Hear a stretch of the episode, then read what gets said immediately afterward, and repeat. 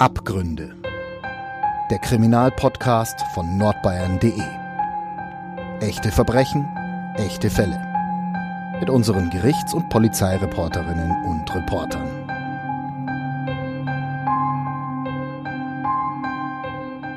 Herzlich willkommen bei Abgründe, dem True Crime Podcast der Nürnberger Nachrichten, nordbayern.de und der Nürnberger Zeitung. Heute haben wir eine ganz besondere Situation. Wir sitzen nämlich nicht zusammen im Studio, der Alexander Brock und ich. Hallo Alex. Ja, hallo.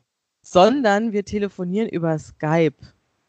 Ja. Deswegen, deswegen bitte entschuldigt, äh, liebe Zuhörerinnen und Zuhörer, wenn die Audioqualität an der einen oder anderen Stelle noch nicht perfekt ist. Wir werden in den nächsten Wochen auf jeden Fall nachbessern. Bevor wir anfangen, möchte ich natürlich noch unseren Sponsor erwähnen und das ist der TV-Kanal Crime und Investigation. Dort werden rund um die Uhr fesselnde Crime-Formate gezeigt. Dabei steht nicht nur die Abscheulichkeit oder der Schrecken der Verbrechen im Vordergrund, sondern der Hintergründe der Taten werden auch beleuchtet und die psychologischen Komponenten. Crime und Investigation ist im TV rund um die Uhr über alle wichtigen Pay-TV-Anbieter empfangbar. Außerdem stehen viele Sendungen via On Demand zur Verfügung und mehr Infos findet ihr auf Crime und Investigation. So, wir sprechen heute über ein Verbrechen, das sich 2017 in Nürnberg abgespielt hat. Am 24. Mai 2017 war das genau, da wurden die Einsatzkräfte der Feuerwehr zu einem Brand in der Regensburger Straße in Nürnberg gerufen.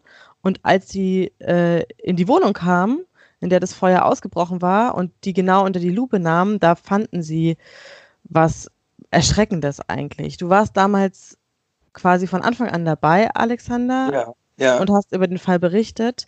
Wie, was fanden denn die Brandexperten für eine Situation vor? Also als Polizeireporter äh, muss, ist man ja auch nachts unterwegs oder vielmehr nachts äh, in Bereitschaft und auch an diesem Abend, es war spät in der Nacht, ich glaube so gegen 23.30 Uhr, äh, hat man da den ersten Rauch ähm, entdeckt ich habe dann eine Stunde oder zwei Stunden später, ich weiß es jetzt auch nicht mehr genau, dann eine Alarmierung auch auf dem Handy bekommen. Und ähm, was sich da zugetragen hat, war Folgendes. Zunächst ist einfach die Feuerwehr gerufen worden, die Berufsfeuerwehr Nürnberg zu einem, ja, Wohnungsbrand hieß es. Das ist das, so lautet das Stichwort ähm, bei der Feuerwehr in der Leitstelle in der Regensburger Straße in einem Mehrfamilienhaus im sechsten Stock. Da haben Anwohner die Leitstelle angerufen und äh, die Information gegeben. Die Feuerwehr ist dann auch gleich mit einem Löschzug ausgerückt und ähm, hat angefangen, das zu tun, was sie tun muss in solchen Fällen. Sie brach die Wohnungstür auf, dichter Qualm kam entgegen und äh, sie drangen so schnell wie möglich mit schwerem Atemschutz zum Brandherd vor. Als dann aber sich der Nebel, um es mal so auszudrücken, gelichtet hat und der Rauch äh, sich verzogen hat, machten die Feuerwehrleute eine grausige Entdeckung, nämlich auf dem Bett in diesem Apartment, das war ein recht kleines Apartment, lag eine verkohlte Leiche. Das kommt sehr selten vor, dass die Feuerwehr bei Bränden auf äh, Leichen stößt, aber doch immer wieder. Und in dem Fall ist es dann so, dass äh, die Feuerwehr sich zurückzieht und, äh, und sofort der Kriminaldauerdienst, die Polizei ist sowieso vor Ort, aber auch die Kripo und eben der Kriminaldauerdienst gerufen werden müssen, weil geklärt werden muss, handelt es sich hier um ein Brandopfer, das sich äh, möglicherweise umgebracht hat? Ist es ein äh, Opfer, das einem Gewaltverbrechen äh, zum Opfer fiel? Das alles weiß man in diesem Moment nicht und äh, dazu dient der KDD, ist die Abkürzung für den Kriminaldauerdienst und der Erkennungsdienst, die dann der Sache auf den Grund gehen. Und die waren dann auch tatsächlich geschlagene fünf Tage in dieser Wohnung, weil dem ersten Anschein nach handelte es sich tatsächlich um ein Gewaltverbrechen. Und diese Wohnung, das hat sich dann auch herausgestellt, diese Wohnung ist nicht irgendeine Wohnung gewesen, sondern es war eine sogenannte Modellwohnung, in der eine Prostituierte ihre Liebesdienste angeboten hatte. Und äh, wie sich dann durch äh, DNA und Vergleiche mit den, mit den Dokumenten des Opfers dann auch herausstellte, man hat also wohl schon noch den Menschen identifizieren können und im Vergleich hat sich dann eben auch herausgestellt, dass sich es hier um, äh, um die Prostituierte Jenna handeln muss. Kannst du kurz nochmal erklären, was man genau unter einer Modellwohnung versteht? Ja, das klingt, also Modellwohnung klingt merkwürdig. Also es ist keine Wohnung, die zum, die ein Modell darstellt, sondern in dieser Wohnung befinden sich Modelle. Modelle ist ein anderes Wort für Prostituierte. Und ähm, Modellwohnungen gibt es in Nürnberg einige. Also das Ordnungsamt hat äh, 600 gezählt in etwa. Wir sind jetzt im Jahre 2017 und ähm, zu diesem Zeitpunkt zählte die Stadt etwa 1200 bis 1300 Prostituierte in, äh, in Nürnberg. Genaue Zahlen ist ganz schwer, die zu eruieren, weil Prostituierte auch äh, nicht immer am selben Ort bleiben. Und so ist es auch in der Modellwohnung. Modellwohnungen werden von Prostituierten angemietet für einen relativ kurzen Zeitraum. Ähm, in etwa, also man sagt eine Woche etwa, äh, mietet eine Prostituierte eine Wohnung und bietet da dann via Internet ihre Liebesdienste an. Und so war es eben auch mit Jenna. Die hat ihre Liebesdienste via Internet angeboten und äh, zahlte Miete an eine Vermieterin dieser Wohnung. In diesem Haus, Modellwohnungen sind nicht einzeln in, einzeln in irgendwelchen Mehrfamilienhäusern, sondern Modellwohnungen gibt es drei bis vier in, in manchen Mehrfamilienhäusern. Und die restlichen Wohnungen sind in der Regel dann auch normal vermietet. Da sind dann auch Familien drin, Menschen, die ganz normale Arbeit nachgehen. Und äh, in diesem Gemengelage von äh, Mietern sind eben auch äh, dann auch Prostituierte. Und in dem Fall, also im sechsten Stock war dieses Apartment, war es auch so. Es waren drei bis vier Modellwohnungen in diesem Mehrfamilienhaus und weitere Wohnungen, die ganz normal gemietet wurden. Also das Opfer war die Prostituierte Jenna. Was wissen wir denn genau. über die zu dem Zeitpunkt? Also zu dem Zeitpunkt heute wisst, weiß man natürlich ein bisschen mehr. Zu dem Zeitpunkt wusste man noch nicht allzu viel. Man hat also so Schritt für Schritt, wie gesagt, die Spurensicherung war fünf Tage dort in der Wohnung. Schritt für Schritt hat äh, man herausgefunden, um wen es sich da handelt. Jenna oder Jenna, wie man es auch aussprechen mag, ist nicht ihr richtiger Name gewesen. Den richtigen Namen, den äh, kann ich jetzt leider nicht mehr äh, sagen. Man weiß nur, sie bot sich als 18-Jährige an im Internet, als 18-jährige Ungarin. Tatsächlich stammt sie aber aus äh, Rumänien. Und, ähm, ja, das war eigentlich schon, schon alles. Also Jenna hat äh, die Liebesdienste da angeboten und sie brauchte Geld und möglicherweise, um ihre Familie zu ähm, ernähren. Viele Familien, also man muss dazu sagen, die meisten Prostituierten stammen aus den ehemaligen ähm, Ostblockstaaten. Hier in Nürnberg, also entweder Bulgarien, aus Rumänien oder Ungarn. Und ihre Familien in den Heimatländern wissen oft nicht, welche Arbeit die jungen Frauen dann nachgehen. Und äh, in dem Fall war es wohl auch so. Etwa zwei Wochen nach der Tat wurde eine weitere Prostituierte in ihrer Modellwohnung gefunden. Du warst damals auch am zweiten Tatort. Kannst du mal ein ja, bisschen ich, deine Eindrücke schildern? Ich war an beiden Tatorten. Also ähm,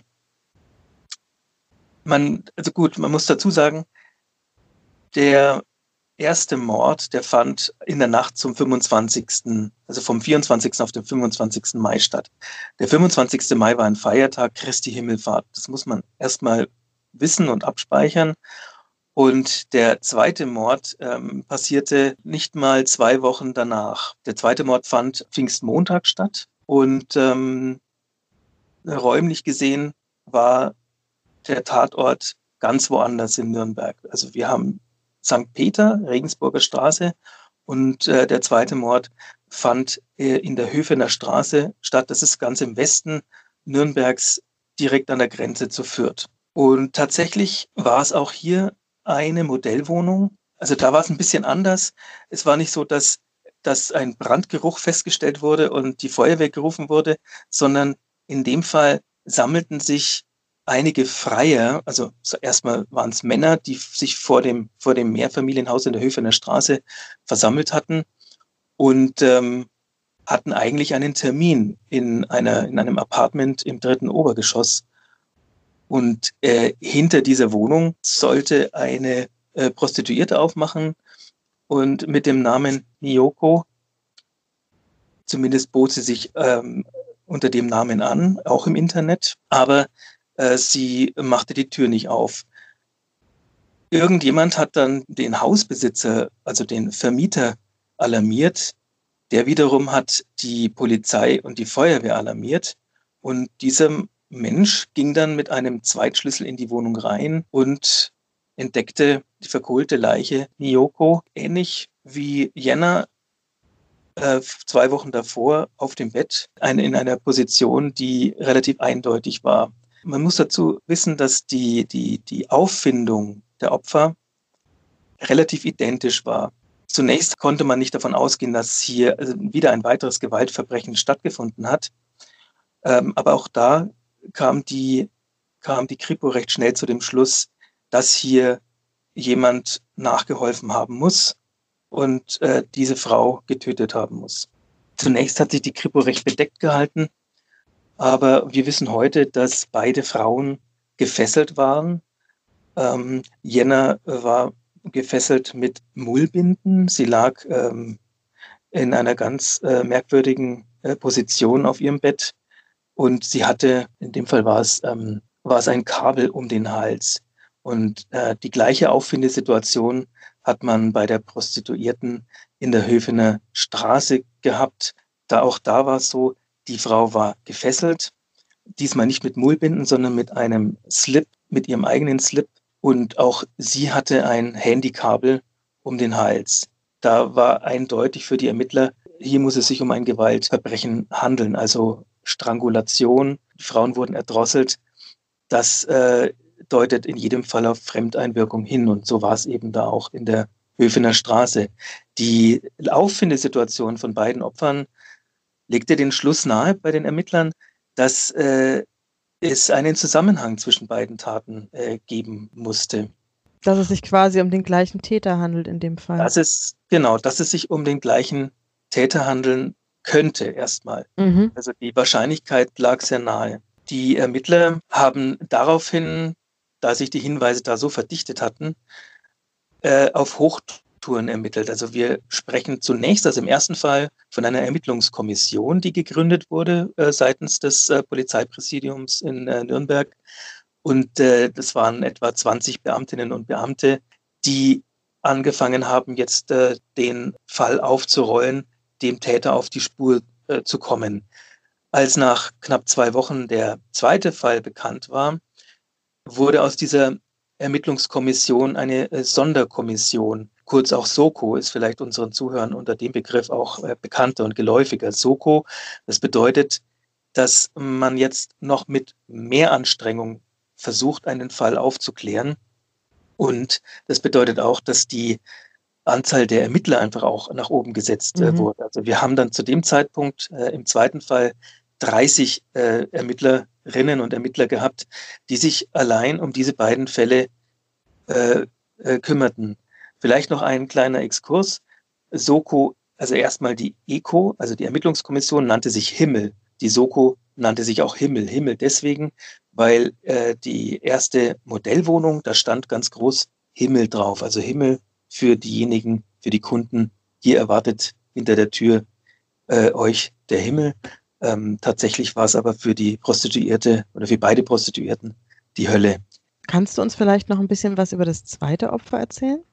Ja, das zweite Opfer, Miyoko, hat sich eben auch ähm, via Internet ja präsentiert.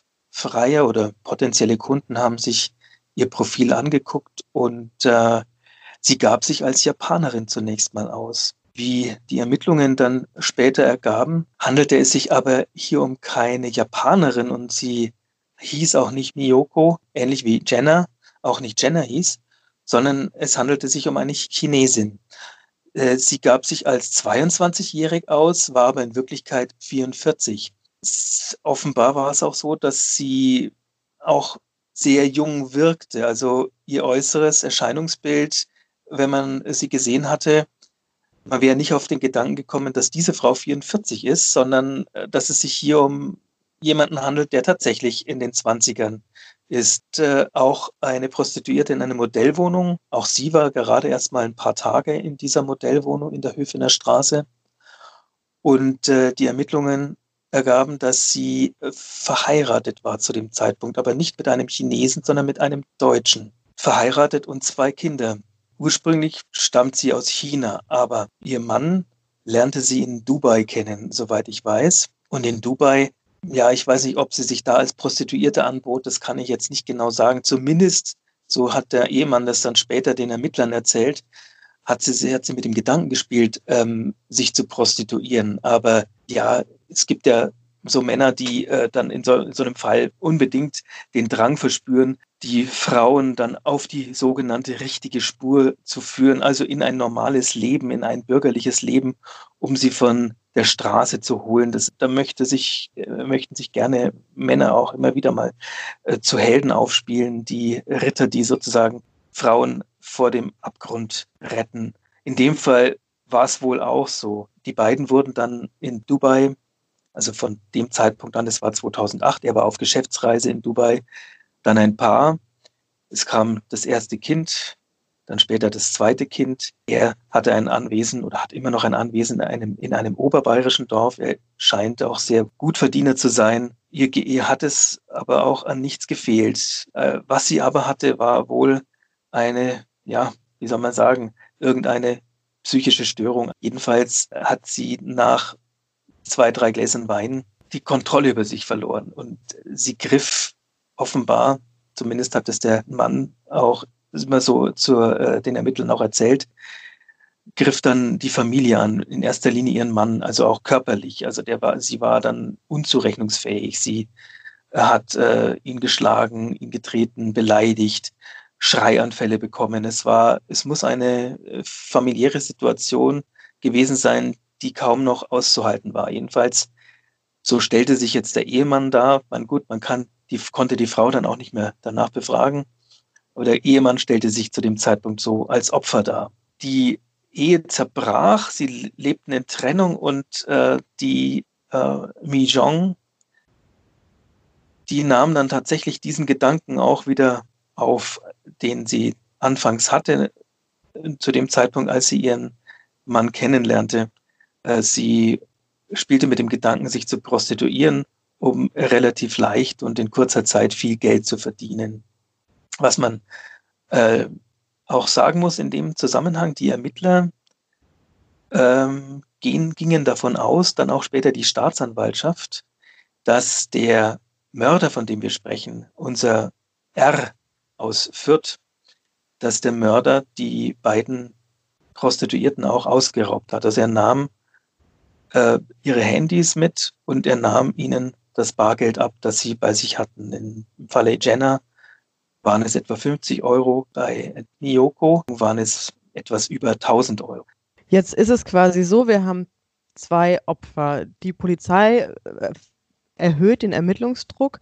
Wie war das denn in der äh, Prostituierten-Szene? Ging da die Angst um? Hatten die Frauen Angst, dass sie die Nächsten sein könnten, dass es einen Serienmörder gibt? Wie war da die Situation? Es gibt ja Organisationen, die sich um die Belange von Prostituierten in Nürnberg kümmern. Da gibt es zum einen Cassandra und noch weitere Organisationen. Und wir haben da auch nachgefragt nach der ersten Gewalttat, wie sich denn innerhalb der Szene, innerhalb des Rotlichtmilieus die, die Frauen fühlen. Also ob es da ähm, sowas wie Angst gibt. Und ähm, was wir erfahren haben, war, dass sich am Anfang, dass sich die Frauen relativ gelassen gezeigt haben. Zumindest wurde uns das von der Polizei, aber eben auch von den Organisationen so mitgeteilt. Das lag aber daran, dass die Frauen zunächst auch gar nicht mitbekommen haben, was da vorgefallen ist und dass äh, es auch sie hätte treffen können weil der Täter hat ja sich äh, durchs Internet geklickt und hat sich äh, mit Sicherheit mehr Prostituierte angeguckt äh, via Internet als nur eben die beiden, äh, die dann ja zum Opfer wurden. Also es hätte auch andere treffen können. Aber die, die Betroffenen, die Prostituierten, hatten anfangs davon keinen Schimmer. Und das liegt daran, dass die meisten Prostituierten die hier nach Deutschland kommen, erstmal auch auf, auf Sprachbarrieren stoßen. Sie können kein Deutsch, sie können ihre Heimatsprache. Sie haben es schlichtweg nicht mitbekommen. Und die Polizei hat aber nach dem ersten Fall schon versucht, diese Information, also dass da was vorgefallen ist, in die Szene zu tragen. Und zwar mit äh, Plakaten, aber auch mit Flyern, die sie verteilt haben in den entsprechenden Etablissements, Man hat versucht, die Modellwohnungen auch alle zu erreichen. Viele, von vielen weiß man ja gar nicht, dass es Modellwohnungen äh, waren. Ähm, man ist in Bordelle gegangen und hat dort die Flyer äh, verteilt in fünf verschiedenen Sprachen, also Deutsch, in Englisch, Rumänisch, Ungarisch und ähm, in äh, einer weiteren Sprache. So hat man versucht, den Kreis einfach zu erweitern. Und ich denke, und das haben wir dann, dann auch weitere Nachfragen dann auch äh, bestätigt, im Verlauf der Zeit, im Verlauf dieser zwei Wochen hat sich tatsächlich dann auch rumgesprochen in der Szene. Und es ähm, war mit Sicherheit einigen Prostituierten nicht wohl bei dem Gedanken, im nächsten Moment könnte äh, der Mörder vor ihrer Tür, Tür stehen, der ja zu dem Zeitpunkt noch gar nicht äh, gefasst war. Ich würde mal ganz schnell an der Stelle so ein paar grundsätzliche Infos zum Thema Prostitution in Deutschland erzählen wollen. Und zwar ist es ja relativ schwierig zu sagen, wie viele Prostituierte es in Deutschland überhaupt gibt. Schätzungen gehen davon aus, dass es so 200 bis 400.000 sind. Ähm, ja. Seit es das Prostitutionsschutzgesetz gibt, ist seit dem 1. Juli 2017 in Kraft. Interessanterweise genau zu diesem Zeit, in diesem Zeitraum, als diese Morde passierten. Und seitdem sind quasi, es gibt eine Schätzung oder eine Zählung von Ende 2018, da waren 32.800 Prostituierte gemeldet, also ein Bruchteil von denen, von denen man annimmt, dass sie in dem Gewerbe arbeiten.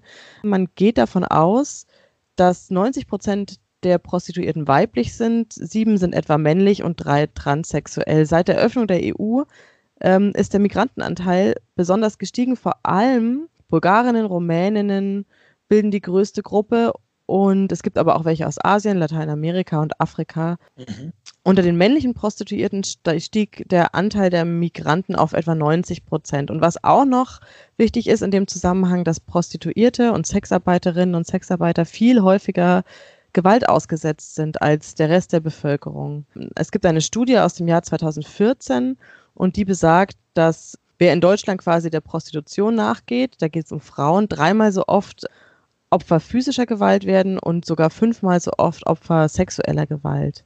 Mhm. Ähm, das ist eine relativ große Zahl, lässt sich aber natürlich auch irgendwie erklären. Oder Alex, was meinst du? Menschen, die zu Prostituierten gehen, ja, wie soll man das sagen? Also da spielt Macht eine, das Ausspielen von Macht eine große Rolle. Und ähm, wie wir es auch im Fall R dann äh, erfahren haben, in den, äh, durch die Ermittlungen und dann die anschließende Verhandlung war es auch so, dass da Gewaltfantasien ja auch eine große Rolle spielen. Er, der später dann gefasst wurde, am äh, 5. Juli, hat sich herausgestellt, dass, äh, und das kann man, denke ich, auch für einen Großteil von äh, Männern auch sagen, psychisch etwas äh, passiert ist, was damit zusammenhängt, dass Männer einfach Macht ausüben wollen und wenn sie Prostituierte aufsuchen, da eine Chance sehen, Macht äh, auszuüben. Sie zahlen Geld und dafür bekommen sie etwas. Und das, was sie bekommen, diese Wünsche können sie bei vielen Prostituierten anbringen. Und ähm, die Grenzen sind da auch immer etwas fließend. Es sind ja unbekannte Männer für die, Prost für die Prostituierten, die äh, als Kunden auftauchen. Und äh, diese Männer und viele Männer haben dann eben auch so, so Machtfantasien. Also so erklärt man sich das, die man im Liebesakt dann auch ausleben kann. Es gab äh, auch zwei Jahre zuvor, also bevor das äh, passiert ist, war im Jahr 2015 äh, einen ähnlichen Fall in der Konradstraße, auch da eine Modellwohnung, im Übrigen äh, ein Haus, in dem auch Jenner zuvor gewesen sein soll in einer Modellwohnung. Da kam ein Freier zu einer Prostituierten, der dieser Frau extreme Gewalt angetan hatte. Und der Ehemann dieser Frau, der im Nebenzimmer sozusagen Fernseh guckte, dann die Schreie gehört hat und seine Frau noch retten konnte. Also sie ähm, schlitterte auch haarscharf am Tod vorbei. Diesen Mann hat man, diesen Freier hat man äh, nie geschnappt. Äh, Spürhunde, Suchspürhunde wurden eingesetzt, aber es zeigt, welche Gefahr sich Prostituierte auch immer wieder aussetzen. Man weiß nie, wer da vor der Tür steht und viele versuchen eben da ihre Gewaltfantasien dann auch auszuleben. Und bei R war es ähnlich. Man hat während dieser, während der Ermittlungen eben auch festgestellt, dass R sich regelrecht in, äh, in Machtszenen hineingedacht hat. Er hat sich äh, Filme angeguckt, äh, bei denen Menschen, Frauen gequält werden, getötet werden. Also tatsächlich, also wir sprechen nicht von Spielfilmen, Kinofilmen, sondern wir sprechen von den sogenannten Snuff-Videos, die, die es im Internet gibt, äh, in denen Menschen tatsächlich zu Tode kommen. Und daran hat er sich wohl äh, richtig aufgegeilt. Sie, zumindest haben das die Auswertungen oder seines Computers und seines Handys dann auch ergeben. Prostituiertenschutzgesetz ist ja mit Auflagen verknüpft. Äh, das heißt, die Prostituierten sollten die Möglichkeit haben, über einen Notfallknopf äh, Alarm zu geben, falls sie in Gefahr geraten. Und äh, das ist mit dem 1. Juli 2017 dann auch sukzessive umgesetzt worden, auch in Nürnberg. Ob jetzt wirklich alle Modellwohnungen und Bordelle äh, solche Notfallknöpfe haben, äh, das weiß ich nicht. Aber das Ordnungsamt ging Schritt für Schritt dem nach und hat die Betreiber aufgesucht, um diesen Notfallknopf auch einzurichten, damit äh, Prostituierte sich, also sich solchen Gefahren nicht äh, aussetzen müssen. Der Notfallknopf ist aber keine Verbindung direkt zur Polizei, sondern da geht es um Mitbewohnerinnen äh, oder Betreiber, die alarmiert werden, die dann sofort einschreiten können, falls sich äh, da etwas ereignet, äh, mit einem Kunden, das in Richtung Gewaltorgie geht. Und die beiden Prostituierten hatten diese Möglichkeit nicht. Also es gab keinen Notfallknopf, es gab keine, äh, keinen Schutz äh, für die beiden. Äh, und äh, vielleicht wäre es zu diesen schrecklichen Taten nicht gekommen, wenn sowas wie der Notfallknopf schon eingerichtet gewesen wäre. Die Situation in Nürnberg, was die Prostituierten angeht, ist ja ähnlich. Du hattest es ja vorhin schon gesagt. Zu dem damaligen Zeitpunkt wurden 1300 Prostituierte in Nürnberg gezählt. Ähm, zu 75 Prozent arbeiteten die Frauen in Modellwohnungen und 92 Prozent der Prostituierten stammten, stammen auch in Nürnberg aus dem Ausland. Ähm, mhm. ja. Laut den oder laut ähm, Cassandra ist Zwangsprostitution nicht so ein großes Thema, aber die Polizei sagt immerhin, dass aktenkundig fünf bis sieben Fälle pro Jahr werden. Aber Armutsprostitution ist wohl auch ein großes Thema. Das äh, räumt nicht nur Cassandra ein, sondern das sagt auch Jadwiga. Das ist auch ein Verein, ja. ähm, der sich mit dem Thema beschäftigt, dass das ein großes Problem ist. Du hattest es ja vorhin auch schon erwähnt. Frauen kommen quasi aus dem Ausland nach Deutschland, arbeiten hier als Prostituierte, trauen sich eigentlich nicht ihrer Familie zu sagen, was sie genau machen, müssen es aber quasi tun, weil sie Geld hinschicken müssen. Ich meine, die müssen ja auch bezahlen für die Miete der Wohnung. Mhm das ist die Situation auf jeden Fall, die quasi vorherrscht bei den genau. Prostituierten. Genau. Bei mhm. Jenna haben, haben wir eben diesen Fall auch. Also äh, da äh, geht man schon davon aus, dass sie, dass die Familie nichts wusste und äh, sie eben Geld auch an ihre, also ihrer Familie schickte. Es gibt eben auch viele, die Kinder haben dort äh, in den ärmeren europäischen Ländern. Also bei Miyoko stellte sich das dann auch ganz anders dar. Sie hat ja einen reichen Mann äh, gehabt und sie hat ein ganz anderes Motiv, dieser Arbeit nachzugehen. Also denk mal, dass sie ihrem Ehemann auch eine auswischen wollte, könnte ich mir mhm. vorstellen. Wenn wir nochmal zurück zu unserem Fall kommen. Wir haben jetzt quasi den Juni 2017, wir haben zwei Opfer, äh, keine Spur, aber die Ermittler, die machen Fortschritte. Wie geht's denn weiter? Was man bei Miyoko gefunden hat, das war ein Handy. Die Ermittler haben sich auf die Auswertung des Handys versteift die Miyokos Handy wurde äh, ausgelesen und man hat festgestellt, dass es da in dem äh, Verlauf äh, unter den Anrufen eine Nummer gab, die sich sowohl in einem Funkmast, einem Handyfunkmast in der Nähe der Höfener Straße, also der Tatwohnung des zweiten Mordes, ähm, eingewählt hat, als auch in einen Funkmasten in der Regensburger Straße zum Tatzeitpunkt da lag die Vermutung nahe, ähm, dass hier jemand die Prostituierte angerufen hat, Miyoko, der unter Umständen der Mörder sein könnte. Also das war sozusagen der Schlüssel für die Ermittler, überhaupt äh, dem Menschen auf die Spur zu kommen. Man hat natürlich tagelang die Wohnungen äh, auf Spuren untersucht und auch Fingerabdrücke und DNA-Spuren äh, gesichert. Die, ähm, man muss dazu sagen, dass der Täter mit beiden Frauen äh, Geschlechtsverkehr hatte.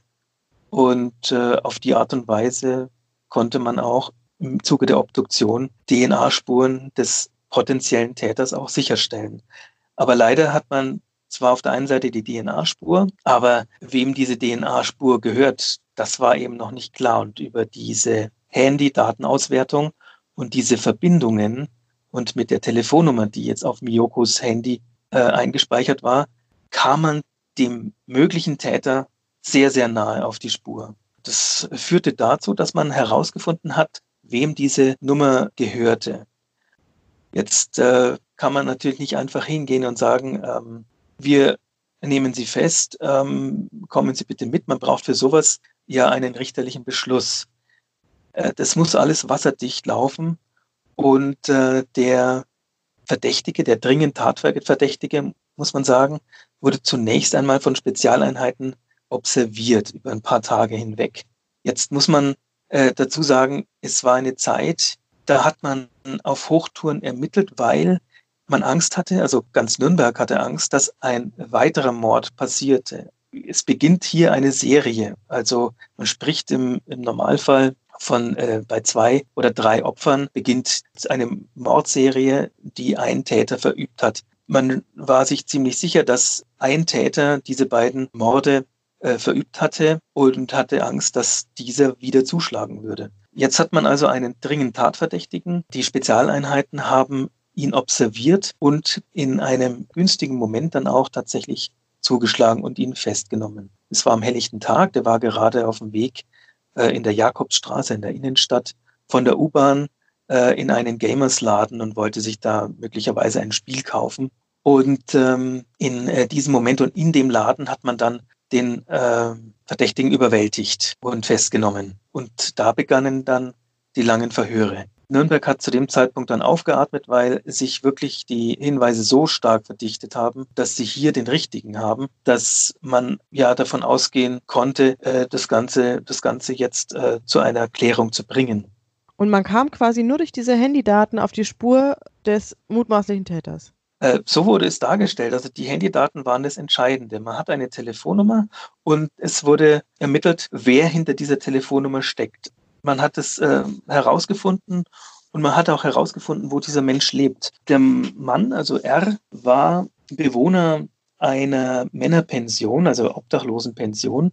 Der Mann ähm, war zu dem Zeitpunkt 21 Jahre alt und äh, natürlich, ehe man äh, so einen Zugriff durchführt, nähert man sich über weitere Vernehmungen, Befragungen noch weiter dem äh, Verdächtigen, um sich auch wirklich sicher zu sein, dass hier der Richtige dann auch äh, festgenommen wird.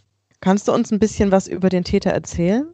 Zu dem Täter gibt es Folgendes zu sagen. Der 21-jährige R stammt aus dem ähm, Fürther Land. Er hat keine, wie soll ich sagen, gute Schullaufbahn. Er hat eine Lehre angefangen als Koch und hat die nach relativ kurzer Zeit äh, hingeschmissen. Er ist auch polizeilich mal äh, auffällig geworden wegen einer Schlägerei. Ähm, Körperverletzung äh, stand in seinen Akten.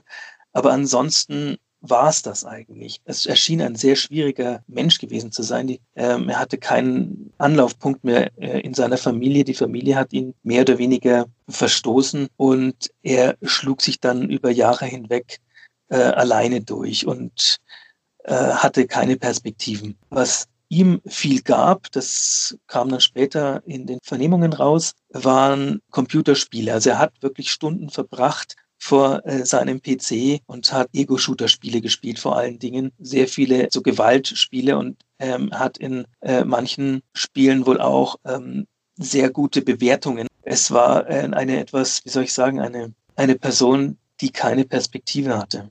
Wir werden ja quasi noch eine Folge zu dem Thema machen. Und zwar sprechen wir in der nächsten Folge über das Gerichtsverfahren. Genau, das Gerichtsverfahren ist dann ein Dreivierteljahr später eröffnet worden und ähm, mir geht es vor allen Dingen auch darum, wie, wie vernommen wurde, also wie man ihn überführt hatte. Also das Geständnis ist ja sozusagen die Könige, Königin unter den Beweisen. Die äh, Ermittler haben durch geschickte Fragen äh, in der, innerhalb der Vernehmung den Verdächtigen dazu gebracht, ein Geständnis abzugeben. Und das, mhm. äh, die Vernehmung hat äh, Stunden gedauert. Und das fanden wir, also Uli Löw, die Gerichtsreporterin und ich, wir fanden es sehr interessant, was für Taktiken angewendet werden in solchen Vernehmungen, um dann auch den Verdächtigen dazu zu bringen, dass er ein Geständnis abliefert. Und das war in dem Fall so und damit auch für den Staatsanwalt und für das Gericht auch keine große Kunst mehr festzustellen, dass es sich hier wirklich um den wahren Mörder handelt von den beiden Prostituierten. Wunderbar, dann reden wir da in der nächsten Folge drüber. Genau. Was man auch noch sagen kann, ist, wir hatten ja äh, darüber gesprochen, dass die beiden Morde äh, in den Bereich von Feiertagen äh, fielen. Der 25. oder die Nacht auf den 25. Der 25. Mai war ja Christ, der Christi Himmelfahrt gewesen und der zweite Mord hat an Pfingstmontag stattgefunden. Man hat in die Soko Himmel damals auch Fall, sogenannte Fallanalytiker aufgenommen. Fallanalytiker, die werden äh, landläufig als Profiler bezeichnet. Und Alexander Horn ist da einer, der europaweit sehr bekannt ist. Diese Gruppe der Fallanalytiker ist in Bayern dem Polizeipräsidium München zugeordnet. Und auch Alexander Horn war in diesem Fall mit einbezogen worden. Aber man ging zunächst auch mal davon aus, das fand ich ganz interessant, wie sich Fallanalytiker auch den, den Tätern, die eben noch nicht bekannt sind, nähern. Man hat also angefangen dann auch zu vermuten, dieser Täter könnte ein religiöser Fanatiker sein. Also an diesen hohen Feiertagen Prostituierte umzubringen, da lag äh, nicht fern, dem Mann vielleicht als einen, als einen Psychopathen als einen religiösen Fanatiker darzustellen. Hat sich dann aber äh, nicht mhm. erwiesen. Wunderbar. Dann würde ich sagen, war es das für heute? Ja, wir hören uns dann in zwei Wochen wieder. Genau, zu unserer nächsten Folge. Was wir noch äh, unseren Hörerinnen und Hörern nicht vorenthalten wollen, und zwar, wir hatten ja vor ähm, eigentlich schon längerer Zeit angekündigt, dass es ein Magazin geben wird. Jetzt ja. hat sich das quasi verschoben. Also es wird dieses Magazin geben. Wir wissen aber gerade noch nicht, wann es rauskommt durch die aktuelle Situation. Wir halten euch aber auf jeden Fall auf dem Laufenden. Und auch der Prostituiertenmörder wird dort erscheinen. Also hier gibt es einen Beitrag auch zu diesem Fall. Wunderbar, dann freuen wir uns auf die nächste Folge. Danke fürs Zuhören. Ihr wisst, wo ihr uns hören könnt. Ihr könnt uns hören über dieser, über iTunes, über jeden möglichen Podcast-Player. Wir freuen uns über eine positive Bewertung bei iTunes und dann hören wir uns beim nächsten Mal wieder. Tschüss. Okay. Tschüss. Mehr bei uns im Netz auf nordbayern.de